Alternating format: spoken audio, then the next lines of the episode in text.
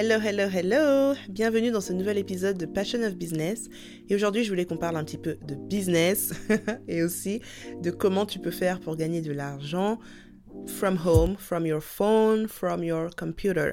Et en fait, pendant que j'étais en train de préparer cet épisode, je me suis rendu compte d'une chose. C'est que les différentes euh, options que tu as pour pouvoir commencer à gagner de l'argent de la maison nécessitent que tu aies une communauté. Et euh, je reçois souvent des messages en DM sur Instagram, par exemple, de personnes qui me disent, oui, mais c'est compliqué de créer une communauté, c'est compliqué de faire grossir une communauté, euh, combien de temps il me faudra pour que ma communauté devienne grande et finalement me permette de gagner de l'argent. Du coup, j'ai changé le topic de l'épisode d'aujourd'hui et avant de te parler des différentes choses que tu peux faire, j'ai envie de te dire à quel point c'est important que dès le début, tu penses communauté. Alors tout de suite, je vais répondre à la première question que tu dois certainement te poser. Combien de temps il faut pour construire une communauté? Est-ce que ça prend du temps? Est-ce que c'est rapide, etc. Bon, déjà, les histoires de choses rapides là qui se font en deux jours, ça faut oublier ça. Construire une communauté, ça prend du temps. Mais j'ai une bonne nouvelle pour toi. Ce temps peut être plus ou moins long selon les différents éléments que tu vas mettre en place. Premier élément, si tu postes régulièrement.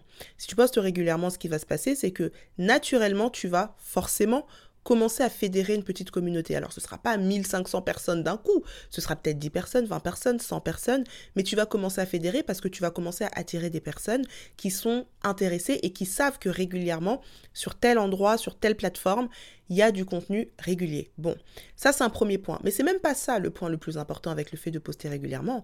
Le point le plus important, c'est que ça va te permettre de pouvoir maximiser tes chances de faire grandir cette communauté en accéléré en étant viral. Par exemple, admettons, alors là c'est un chiffre que j'invente totalement, mais c'est juste pour l'exemple. Admettons qu'il faille 100 posts avant d'avoir un post viral. Donc ça veut dire que la probabilité d'avoir un post viral, c'est 1 sur 100. Bah, si tu postes 10 posts, tu es loin de cette probabilité-là. Si tu postes 100 posts, bah, tu sais que tu as la probabilité d'avoir un post qui sera viral. Si tu postes 200 posts, bah, tu auras deux posts qui seront viraux, etc. etc. Qu'est-ce que ça veut dire? Ça veut dire que finalement, si tu as une chance sur 10, une chance sur 100, en multipliant tes chances, bah, tu augmentes la probabilité pour que tu puisses atteindre le fameux objectif. Et ça, moi-même, je l'ai constaté parce que les fois où mon compte stagne sont les fois où je suis moins régulière. Dès que je commence à être régulière, alors je vais avoir euh, plein de posts qui vont peut-être pas forcément performer, mais tout d'un coup, il y aura un post qui va surperformer. Et ça, comme on ne peut pas l'anticiper, bah, la seule chose à faire, c'est poster, poster, poster, poster. Du coup, pour répondre à ta question, la croissance de ta communauté va aussi dépendre de ta capacité à produire du contenu. Alors, il y a des personnes, elles vont créer un compte et au bout de deux mois, elles ont déjà 10 000 abonnés. Ok, parce qu'elles ont réussi à trouver la recette qui fonctionne avec le type de personnes qu'elles attirent. Et une fois qu'elles ont trouvé cette recette, elles l'ont répétée encore et encore. Et il y a des personnes qui vont prendre trois ans à passer la barre des 10 000 abonnés. Et moi, je pense que c'est quasiment impossible que tu postes vraiment régulièrement, presque de manière militaire, et que tu n'arrives pas à faire grossir ta communauté. Si tu postes tous les jours depuis un an et que ta communauté ne grossit pas, ça veut dire qu'il faut que tu revoies quelque chose dans ton contenu. Soit le type de contenu que tu partages, donc le fond, soit la manière dont tu le partages, donc la forme. Peut-être que le fond est bon, mais qu'il y a des formes qui vont être plus intéressantes et qui vont être plus catchy pour que les gens aient envie de s'abonner à ta page. Mais tu ne peux pas poster tous les jours et il se passe rien, c'est impossible. Et vous verrez que les posts, les pages pardon qui stagnent, très souvent c'est parce que les créateurs ne sont pas forcément hyper régulier. Et j'ai un exemple par rapport à ça. Euh, j'ai un ami, on s'était vu, euh, qui vit à l'étranger. On se voit à peu près une fois par an euh, lors d'un événement sur Paris. Et, et on s'était vu l'année dernière, enfin en 2022. Et tous les deux, on avait envie de commencer sur YouTube. On n'avait pas du tout de chaîne YouTube. Tous les deux, on, on avait envie de commencer sur YouTube. J'ai déjà donné cet exemple d'ailleurs dans un précédent épisode. Mais il est tellement parlant en fait. Et on s'était dit, ouais, vas-y, faut qu'on se lance sur YouTube. Moi, j'ai fait une ou deux vidéos. Après, j'ai lâché l'affaire. Lui, il a fait une vidéo chaque semaine pendant un an. On s'est revu l'année d'après, au même événement, et je lui demande alors comment ça se passe YouTube, et il me dit, ben, je commence à gagner 2000 euros par mois grâce à mon contenu. Et là, en fait, quand il m'a dit ça, je me suis dit, purée, en fait, si moi aussi je m'y étais mise, et si moi aussi euh, j'avais posté chaque semaine, je dis pas que je gagnerais comme lui, parce qu'on n'a pas le même contenu, on n'a pas la même cible, on n'a pas, enfin voilà, mais au moins je serais quelque part. Et c'est ça, en fait, le truc avec le contenu, c'est que plus tu postes, plus tu vas quelque part. Et maintenant, je t'entends d'ici, ton objection numéro 2. Oui, mais c'est compliqué de créer du contenu. ça prend du temps. Et c'est vrai, ça prend du temps. Mais là encore, ça pourrait prendre beaucoup moins de temps. Pourquoi? Quelles sont les trois étapes quand tu crées un contenu? Premièrement, il y a ton idée de contenu. Donc tu vas avoir ton idée, tu vas peut-être l'écrire, le griffonner dans ton bloc-notes. Deuxièmement, tu vas créer concrètement le contenu. Donc tu vas te filmer ou tu vas faire un montage. Enfin voilà, tu vas le créer, faire un carrousel, peu importe. Et troisièmement, tu vas le poster.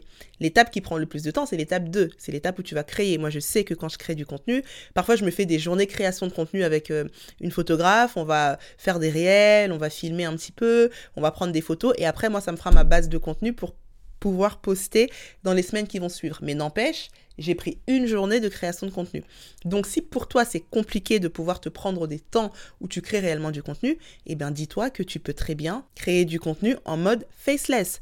Qu'est-ce que ça veut dire faceless? Ça veut dire que tu ne montres pas ton visage. Et pour faire ça, il y a plusieurs techniques que tu peux mettre en place. Utiliser des banques de contenu, créer toi-même du contenu faceless. En tout cas, ça va te permettre d'avoir accès à un contenu qui ne va pas nécessiter ton effort pour le créer. Et si tu as envie d'en savoir plus, je t'invite à te rendre dans la description de cet épisode. J'ai lancé une mini formation à prix vraiment mini, mini, mini autour de la création de contenu faceless. Je te montre quoi poster, comment le poster, où trouver des images qualitative et esthétique pour pouvoir avoir une base de données de contenu disponible et pour pouvoir gagner du temps dans ta création de contenu. En plus, ce qui est intéressant avec le faceless, c'est que moi je l'utilise aussi. C'est que du coup, même si tu te montres et que tu n'as aucun problème à te montrer, bah ça te permet d'avoir des alternatives en fait. Pour les fois où tu es en pyjama dans ton lit et que tu n'as pas envie de sortir faire du contenu, bah tu peux piocher dans ta base de données de contenu et tu peux poster en quelques minutes en fait. Et ça, ça te permet vraiment de pouvoir du coup être hyper régulier dans ta manière de créer du contenu. Et si tu divises ton temps par 3 dans la création de ton contenu, bah imagine finalement le potentiel que ça te donne sur ta régularité et ta capacité à créer du contenu. Bref, donc maintenant tu sais que c'est important de créer du contenu parce que ta communauté, ça va être tes premiers potentiels clients et que contrairement à la publicité, ben, ta communauté, elle est gratuite. Une fois qu'ils se sont abonnés à ton compte, ils sont là, ils sont disponibles et tu peux semaine après semaine, mois après mois, parler de tes offres et éventuellement convertir. Et si tu le fais régulièrement, bah, au bout de trois mois, tu auras déjà une communauté assez sérieuse et tu verras que tu seras déjà capable de commencer à monétiser ton compte. Et pour ça, tu as plusieurs manières de faire, mais ça je pense qu'on en parlera dans un prochain épisode. Voilà, c'est tout pour aujourd'hui, j'espère que ça t'a plu. Et comme on parle de communauté, je t'invite, si ce n'est pas encore fait, à t'abonner à ma page Instagram at angie.diary, D-I-A-R-Y, parce que je partage chaque jour des tips, des conseils, de la motivation, un peu de boost de mindset pour pouvoir t'aider à propulser ton business, à le lancer si c'est pas encore fait et à le scaler si tu es déjà lancé. Je te dis donc à demain pour le prochain épisode de podcast et en attendant, prends soin de toi.